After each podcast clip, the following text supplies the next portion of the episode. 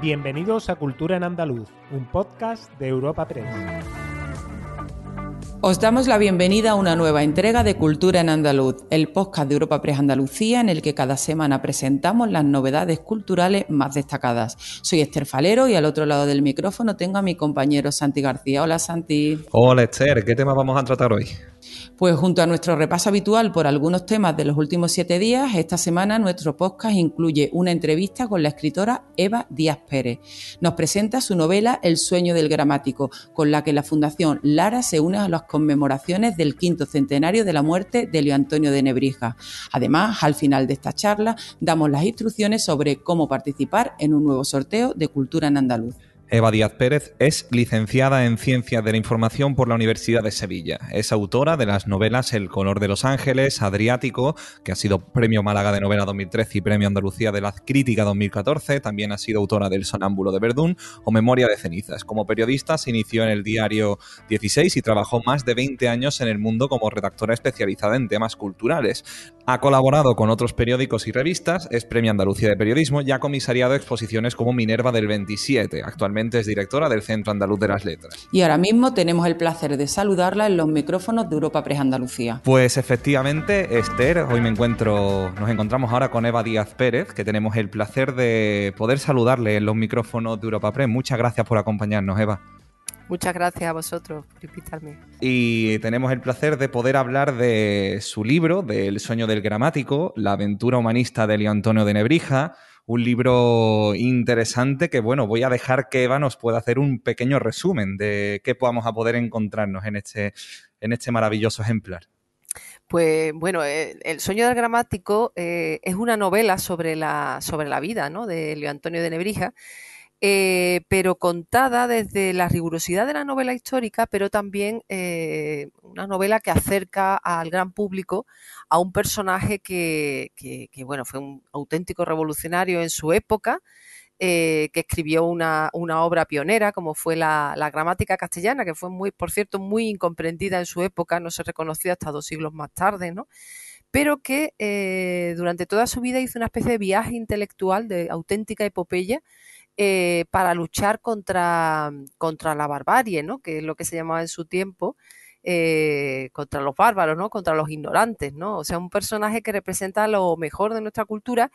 Y la novela lo que hace es que recorre la vida de, este personaje que atraviesa, pues bueno, el Renacimiento español, ¿no? Una, una época que fue muy breve en España, pero muy luminosa y que coincide pues con, varias revoluciones, digamos, ¿no? Aparte de la individual que hizo Nebrija, como fue la revolución de la imprenta, el tema del descubrimiento y bueno, la, la, proyección que España tuvo en esa época, ¿no? Que fue, fue un, gran momento, ¿no? Entonces la novela cuenta la vida eh, a través de, bueno, un narrador omnisciente que nos va contando, relatando la, este viaje, eh, pero al mismo tiempo eh, contamos con la, con la voz narrativa en primera persona de la hija de Nebrija, ¿no?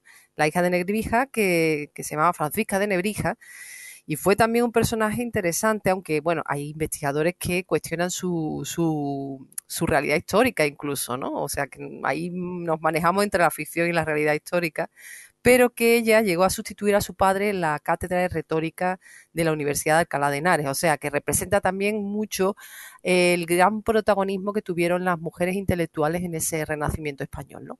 Entonces la novela pues va alternando la voz narrativa de la hija en los últimos momentos de, de la vida del padre, ¿no?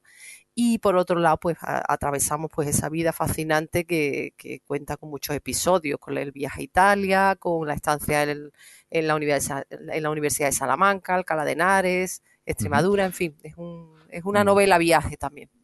A mí de todo esto, de lo que más he estado contando, sobre todo lo que me ha llamado la atención es el hecho de que hayas querido como transmitir, hacer un libro, entiendo que para toda, para todo el mundo, ¿no? Para el, público en general. Entiendo que también un poco influido, ¿no? Por tu, por tu forma de ser y un poco por tu vocación, ¿no? De periodismo y, demás, ¿no?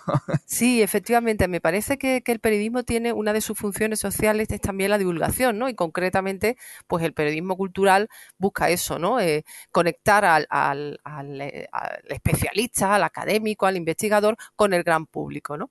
Porque, claro, uno de los retos de la novela fue contar esa aventura intelectual, porque en el fondo también es una novela de pensamiento, aunque suceden muchas cosas, ¿no? Eh, y, es la vida de un gramático, eh, con toda la aridez que pueda tener la, lengua, ¿no? La, historia de la lengua. Entonces fue un reto literario contar eso al gran público, ¿no? A un público que en principio pues no conoce al personaje más que con el dato que tenemos todos, ¿no? Que aparece en nuestros libros en la escuela, pues que eh, Nebrija fue el, autor de la primera gramática castellana, punto. De ahí ya no sabemos casi nada más, ¿no? Entonces, pues yo lo que invito al público que no conoce eh, a ese personaje ni ese tránsito de nuestra lengua en esa época fundamental, en, la que se va a convertir en, una lengua universal, eh, pues lo llevo de la mano de una aventura de, de toda esa época y de esa revolución, pero contada al gran público, ¿no? De una, de una manera amena, literaria, y, que yo creo que, permite eso, ¿no? Conectar eh, la vida de un científico, digamos, ¿no? También eh, con gente que en principio no, no, no conoce los entresijos filológicos, ¿no? De lo que significó la vida de, de Nebrija. Y entiendo que para hacer eh, esto sería un relato más estilo biográfico, aparte de todo el tipo de lenguaje que, que has mencionado, pero bueno, todo relato biográfico requiere de una labor de investigación. ¿Tú cómo lo has planteado? ¿Cómo has realizado todo este tema de, investigar, de, eh, de documentación, recoger información aparte? Cuéntanos un poco. Sí, pues, pues, la verdad es que fue una tarea, eh, me ha ocurrido en muchos de mis libros, ¿no? Ya antes, digamos, de empezar a escribir, eh, yo me llevo años eh, escribiendo, investigando, sumergiéndome en la época, en el personaje, ¿no? Porque, claro, esto no se trata solo de hacer una historia de ficción, sino que tú tienes que ser leal con la historia, ¿no? A mí, por ejemplo, la verdad que la novela histórica es un género que me gusta, pero precisamente me da muchas decepciones, ¿no? Cuando, cuando lees cosas que históricamente no tienen sentido, que ves que hay una, eh, en fin, una investigación documental eh, demasiado superficial, ¿no? Entonces yo siempre firmo una especie de pacto invisible con los lectores para que sepan que lo que están leyendo es real. O sea, aparte de la biografía, aunque naturalmente haya muchas licencias a la ficción, porque evidentemente estamos contando una novela y hay partes que están inventadas, ¿no? De hecho, al final yo añado una parte en la que se desvela al lector interesado, al lector curioso, lo que es verdad y lo que es ficción, ¿no? Y algunas orientaciones sobre cómo puede seguir eh, leyendo sobre el personaje. Pero es verdad que antes de meterte en un proyecto así, yo me llevé cinco años, ¿no? Investigando y, adentrándome en un terreno, como digo, porque la filología tiene un, punto árido, ¿no? O sea, que, que, a veces es difícil de entender por el, por el lector neófito, ¿no? Eh, y bueno, todo ese tema tan fundamental en una novela de época como es, pues bueno, sumergirte en la historia de las mentalidades, en la vida cotidiana, en mil detalles, ¿no? Eh, tienes, que, tienes que hacer una cosa seria y rigurosa, ¿no? A mí me parece fundamental. Y hemos hablado también del tema de novela histórica, ¿no? Del, género, de que te llevas algunas decepciones, ¿no? Cuando no, cuando ves que hay datos que no son reales, bueno, eh, ya quiero preguntarte, ya me saca el tema, ¿qué géneros o qué tipo de libros te suelen gustar más leer? Pues mira, sinceramente, a pesar de que yo sea novelista, eh, el género que más me interesa es el ensayo, ¿no? Eh, el ensayo eh, sobre determinados temas, principalmente temas históricos o literarios, y también un tipo de ensayo que, no es tan habitual en España, pero que en los últimos años sí lo está haciendo, sí lo está haciendo que es el ensayo narrativo. Es decir, no hay por qué eh, evitar la buena literatura, la buena narrativa, el, el acercar al lector a un tema que puede ser muy árido, pero puede estar muy bien contado, ¿no? A, mí una de las cosas que me ha sorprendido mucho y que no, no entiendo es porque grandísimos historiadores, grandísimos investigadores luego cuentan tan mal sus investigaciones, ¿no? Esto ya digo está cambiando. Eh, los ingleses, el mundo anglosajón sí que tiene una larga tradición en, estos ensayos narrativos, ¿no? No se trata de ficción, ¿eh? es simplemente utilizar las técnicas narrativas para contar mejor, ¿no? Para llegar al gran público, a, un público amplio al menos, ¿no? Porque no, no es incompatible, ¿no? La rigurosidad con, con el relato ameno. Entonces, digamos que el ensayo histórico eh, con ambición narrativa es la, bueno, el género que sin duda me, me interesa más porque también entiendo que aprendes con la lectura y eso pues siempre te, te acaba llenando. ¿Es algo que ha cambiado con el paso del tiempo? De, me refiero, mm, entiendo que la el interés por aprender es algo que siempre tenemos desde pequeño, pero mm, no sé si desde pequeña te gustaban también los ensayos históricos. Yo era un poco friki, sigo siendo un poco friki, y, la verdad es que sí, sí, sí, que, que, me gustaban los libros, los libros de historia, los, los ensayos, desde, desde bien pequeña, ¿eh? la verdad. es un tema que, que siempre, eso, la, la, curiosidad, ¿no? La curiosidad me, me ha podido siempre. ¿Y, ¿Y recuerdas la primera historia que escribiste? Entiendo que también iría un poquito por ahí, ¿no? Bueno, eh, la primera historia fue un relato con, yo qué sé, como casi todo el mundo, eh, un relato de piratas, pero mm, que además estaba, por cierto, cuando yo no, bueno, histórico, histórico. Histórico, sí, sí, sí, sí, efectivamente tenía, tenía, tenía ese aire que va a determinar un poco toda mi trayectoria, ¿no? Y, curiosamente, que yo no dibujo bien, pero sí eh, aparecía ilustrado, ¿no? Yo creo un poco la influencia también de los libros que leíamos, ¿no? Esas novelas juveniles ilustradas y, fue, fue ese primer relato. Y después ya, bueno, mm, eh, directamente me, intenté pasar, yo un poco tremenda, me intenté pasar a la novela. Y, pero vamos, yo cuando estaba en, ahí, ahí, en la época del instituto soy una persona muy lectora, pero, pero no, no me atrevía a escribir casi nada, ¿no? Pequeños bocetos y cosas. Y cuando empecé la carrera sí que intenté escribir una novela y no, y no pude culminarla. Eh, por eso pienso que la novela es un, es un género de cierta madurez. Yo no, no sabía, no sabía, es, decir, escribía episodios y tal, los dejaba así terminar, pero no, no le daba forma a la novela. Yo, guardo todavía ese boceto de novela y, y es curioso como luego, simplemente mm, leyendo y leyendo eh, un escritor lee eh, adivinando el entramado narrativo de la novela, es decir, no lee como cualquier lector, sino que además descubre pues cómo, cómo es e, esa estructura narrativa que ha utilizado el escritor. Y ahí sí ya que empecé a aprender, ¿no? Cómo, cómo se escribía y, bueno, ya después pues efectivamente culminé, culminé la novela, pero ese primer ensayo es muy curioso porque te das cuenta de que eso de que quería escribir una novela, pero no sabía escribir esa novela. Claro. Claro, sí, una vez estás metido ya en el arte propiamente dicho, pues lo tienes otros ojos, pasa también en el cine, en la música, Exacto. que disfrutas de otras cosas, más allá de simplemente imbuirte o sumergirte en, la trama de un libro, de lo que estás aprendiendo. Y bueno, la última pregunta ya, por curiosidad también, por, eh, por conocerte un poquito más, ¿tienes algún tipo de manía o algo a la hora de escribir?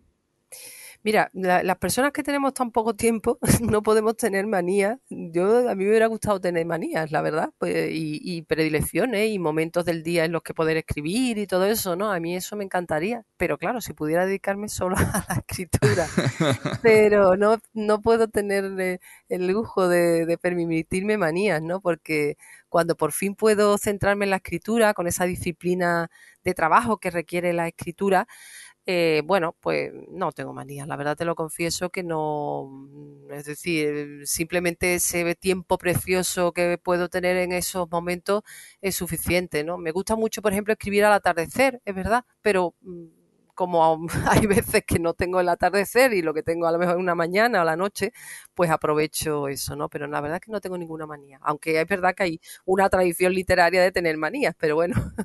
Claro, claro, claro, pero bueno, entiendo que también el hecho de convertir, ¿no? La, escritura como un poco tu tiempo libre, ¿no? Un poco tu entretenimiento, tu hobby. Sí, sí, más, allá, más allá de hobby. Yo eh, es eh, mi verdadera vocación y no me entendería sin eso. Es decir, entiendo el hobby como otra cosa, ¿no? Como un divertimento para el tiempo libre. Eh, no, yo, yo soy sobre todo escritora y si pudiera dedicarme solamente a la escritura, eh, pues me dedicaría 100%, ¿no? Lo que pasa es que no, no es posible, ¿no? Entonces, como además en este país las personas que se dedican a la creación, ya sea literaria o de otro tipo, parece que tenemos hobby, no tenemos hobby, queremos que dedicarnos profesionalmente a esto, ¿no? Pero, pero bueno, tú sabes que, que es muy difícil y parece que esto siempre es como una dedicación eh, de musas y demás, ¿no? Y, eso es una cosa con la que a mí, me gusta luchar contra eso, ¿no? De reivindicar profesionalmente la, creación, ¿no? Es una cosa que, que además hay, hay muchos creadores que, que, están defendiendo esto, ¿no? Porque en muchas ocasiones te tienes que dedicar a otras cosas, ¿no? Porque esto parece que es como eso, el, ratito libre y ahora me pongo a hacer o macramé o me pongo a escribir un libro, no, es otra cosa distinta, pero bueno. No, no. Está claro, que está claro, pero bueno, el convertir eso, la pasión en tu trabajo, o por lo menos en una fuente de ingreso, más allá de simplemente disfrutarlo, siempre entiendo que es muy satisfactorio. Eva, muchas gracias eh, por haber estado con nosotros, por haber estado este ratito en Europa Press. Mm, simplemente quería dejarte este espacio un minutito para que invites a la gente que todavía no, no conoce el libro, no, no, no lo tiene en sus estanterías, pues para que le reserve un espacio. Eh, un huequito en su, en su un huequito, un huequito para ellos, para poder dedicarle un minutillo, dos, el tiempo que sea en su día a día y puedan discurrir un poco más la vida de Elio Antonio de Lebrija. Muy bien. Bueno, pues yo eh, aconsejaría la lectura del sueño del gramático para conocer la, historia a, través de la literatura, del ejercicio de la literatura, eh, descubrir la historia de uno de nuestros grandes personajes, ¿no? Eh, de uno de los grandes personajes de la, de la historia de la cultura española, con una vida verdaderamente sorprendente, audaz y, que yo creo que se puede disfrutar eh, reconociendo a estos personajes, ¿no? y yo creo que además también el, quinto centenario de la muerte puede servir como excusa, ¿no? Para, para conocerlo. Pues muchísimas gracias, Eva.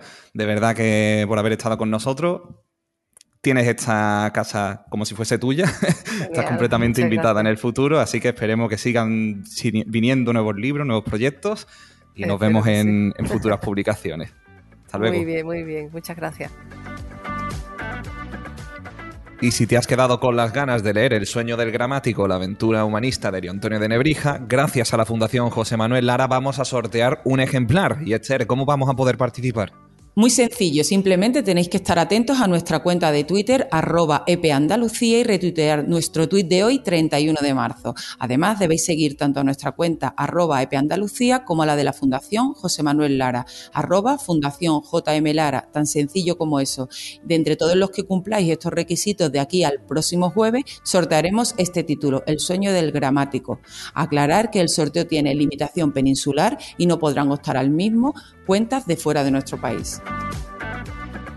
Y comenzamos el repaso semanal. Este 27 de marzo se celebraba como cada año el Día Mundial del Teatro. El manifiesto de este 2022 ha sido escrito por el director estadounidense de teatro, ópera y festivales, Peter Sellers. Una efeméride que la Junta de Andalucía ha celebrado reafirmando su compromiso con las artes escénicas y con numerosas actividades en museos y bibliotecas de la región. Además, la Consejería de Cultura y Patrimonio Histórico celebraba este día con la presentación de la obra Rap Teatro del músico y escritor Fernando Mansilla, una figura genuina y genial de nuestro más reciente panorama teatral andaluz. Mansilla, fallecido en el 19, fue uno de los mayores exponentes de la escena independiente sevillana de los 80, que desarrolló una particular forma de concebir y entender la dramaturgia. Escuchamos a la consejera de Cultura, Patricia del Pozo. La consejería, con el acto de hoy, queremos sumarnos, queremos sumarnos a esta conmemoración del Día Mundial del Teatro que celebramos en el día de hoy. Y bueno, se trata simplemente de hacer público hoy, de poner en escena hoy lo que para nosotros es absolutamente cotidiano y lo que es una normalidad, aparte de ser un placer, que es apoyar el enorme talento, las artes escénicas el Día Mundial del Teatro se estableció en el año 1961. Se celebra el 27 de marzo de cada año y cuenta con un manifiesto que elabora un dramaturgo célebre. El primero de ellos, en el 62, lo pronunció el poeta, dramaturgo y cineasta francés Jean Cocteau. Desde entonces, otros nombres destacados han escrito el llamamiento como Arthur Miller, Antonio Gala o Pablo Neruda. Y pasando por la clausura del Festival de Málaga, que tuvo lugar el pasado sábado, eh, tenemos que contar que Cinco Lobitos de Alauda Ruiz de Azúa ganaba la Biznaga de Oro a la mejor película española en esta vigésimo quinta edición del festival, mientras que la Biznaga de Oro a la mejor película iberoamericana recaía en Utama, de Alejandro Loaiza Grisi. La Biznaga a mejor actor iba a parar en el intérprete Leonardo Sbaraglia de la película Almost in Love y el de mejor actriz se otorgaba ex aequo Laia Costa y Susi Sánchez por cinco lobitos. Estos son algunos de los premiados en el vigésimo quinto Festival de Málaga que clausuraba la edición actual con una gala presentada por la actriz Fiorella Faltoyano que se celebraba en el Teatro Cervantes de la capital. Este año el festival ha contado con 21 películas españolas y latinoamericanas destinadas a competir por la Vinaga de Oro. Alauda Ruiz de Azúa agradece este galardón a cinco lobitos. Vinaga también de plata al mejor guion. Quiero dar las gracias a todos los que habéis hecho posible que Cinco Lobitos sea, sea una realidad. Y, también quería dar las gracias a, mi compañero, a César, a mi familia, a los abuelos, porque sin ellos yo no, no, hubiera podido dirigir esta película, ni escribirla, ni hacer muchas cosas. Así que muchísimas gracias. Y por su parte, Santiago Loaiza lee un mensaje de agradecimiento de Alejandro Loaiza, director de Utama, premiado igualmente con la Biznaga de Plata a la mejor dirección. Recibir este premio me genera una alegría inmensa, imposible de caber en pocas palabras. Me siento enormemente agradecido con la organización del festival, los programadores, con el jurado, la crítica y el público. Me siento agradecido con todas las personas que hicieron posible esta película y me siento agradecido en especial con mi familia y con la vida. Además, el festival destacaba el éxito conseguido en una edición que ha vuelto a cifras anteriores a la pandemia en cuanto a entradas emitidas y recaudación y que ha despertado enorme interés y participación internacional. Ha contado con más de 80.000 espectadores, participantes y público en sus proyecciones, actividades y exposiciones. La recaudación ha sido superior a los 200.000 euros, lo que supone un 13,5% más que la edición del 19, que es anterior a la pandemia y también ha fijado ya sus fechas para la celebración de su 26 edición, que tendrá lugar del 10 al 19 de marzo de 2023. Y para terminar el repaso semanal, los versos de Miguel Hernández resonaban este lunes en Jaén coincidiendo con el 80 aniversario de su muerte. Lo hacían con recitales poéticos a la misma hora en los 97 municipios de la provincia. El autor moría a las 5 y media del 28 de marzo de 1942 en una prisión de Alicante después de una penosa enfermedad, la tuberculosis. Estas poesías se han editado en un libreto también publicado en braille y que incluye igualmente información sobre la vida y obra del poeta.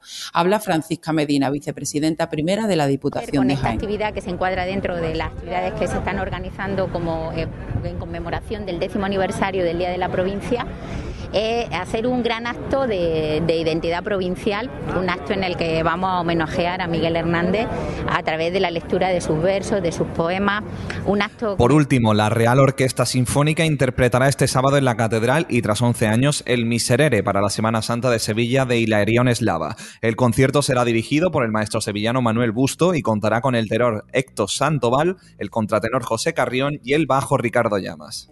El director gerente de la Real Orquesta Sinfónica de Sevilla, Pedro Vázquez, asegura que El Miserere es una obra de los sevillanos, por los sevillanos y para los sevillanos. Lo escuchamos. sin descuidar las altísimas cotas de calidad que tiene la Sinfónica, de los que nos tiene acostumbrado la Sinfónica de Sevilla, pues hemos hecho una apuesta por un plantel de la tierra, con músicos, cantantes, con coro sevillano. Bueno, porque entendemos que, El Miserere es un, es un concierto, es una obra de los sevillanos, por los sevillanos y para los sevillanos.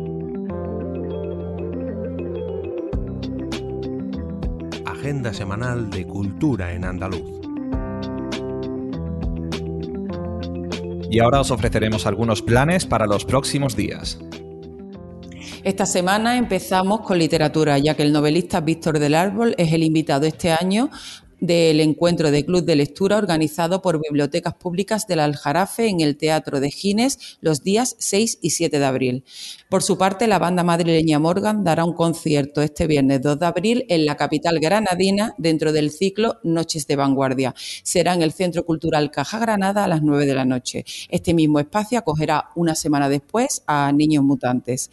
Y el Teatro Auditorio de Roquetas de Mar en Almería acoge este viernes la obra El hombre almohada sobre el escenario actores de la talla de Belén Cuesta, Ricardo Gómez, Juan Codina y Manuela Paso. y la Fundación Cajasol ofrece en su sede de Córdoba la exposición fotográfica Estampas de Pasión. Se compone de 70 obras con un nexo en común, reflejar procesiones de la Semana Santa en las calles de la capital y su provincia, desde diferentes ópticas y temáticas. Cádiz, por su parte, acoge la exposición Creadores Andaluces Contemporáneos en el certamen Fundación Unicaja de Artes Plásticas, con obras de la institución. 34 artistas conforman esta muestra, reflejo de la historia de la creación plástica andaluza desde mediados de los años 90, en la que están representadas todas las provincias de la comunidad. ¿Y tú, Santi, qué otras citas puedes ofrecernos para estos días que vienen? Pues dentro de los múltiples actos que se están llevando a cabo en Andalucía en solidaridad con el pueblo ucraniano, Vélez Málaga acogerá un concierto a cargo de la joven ucraniana Oksana Pavlova el próximo 7 de abril. Será a las 21 horas en el Teatro del Carmen y tocará piezas de Brown o Chopin, entre otros. Además, el Teatro Central de Sevilla ofrece este viernes y sábado en la sala principal el estreno de España en Les Haut Plotos, Las Tierras Altas, un espectáculo de circo-danza para el público familiar creado por el artista y equilibrista francés Maureen Bolze. La Casa Gerald Brennan en Churriana ofrece una selección de obras sobre papel de creadores plásticos y literarios de la colección MC Málaga. Son obras de autores como Joaquín Peinado, Enrique Brickman o Jean Cocteau. Además, la próxima semana, fecha en la que se conmemora el 128 aniversario del nacimiento del hispanista, también se desarrollarán numerosas actividades y el lunes 18 de abril, Carlos Pragner presentará su obra Yo soy otro, Brennan y Rimbaud. Disfrutad, os recordamos que el próximo jueves esperamos en una nueva entrega de Cultura en Andaluz. Despedimos esta entrega de Cultura en Andaluz invitando a todos nuestros oyentes a descubrir el resto de episodios de este podcast, así como todo el catálogo de programas de nuestra red a través de europapress.es barra podcast. Recuerda que además todos ellos están disponibles en las principales plataformas de podcasting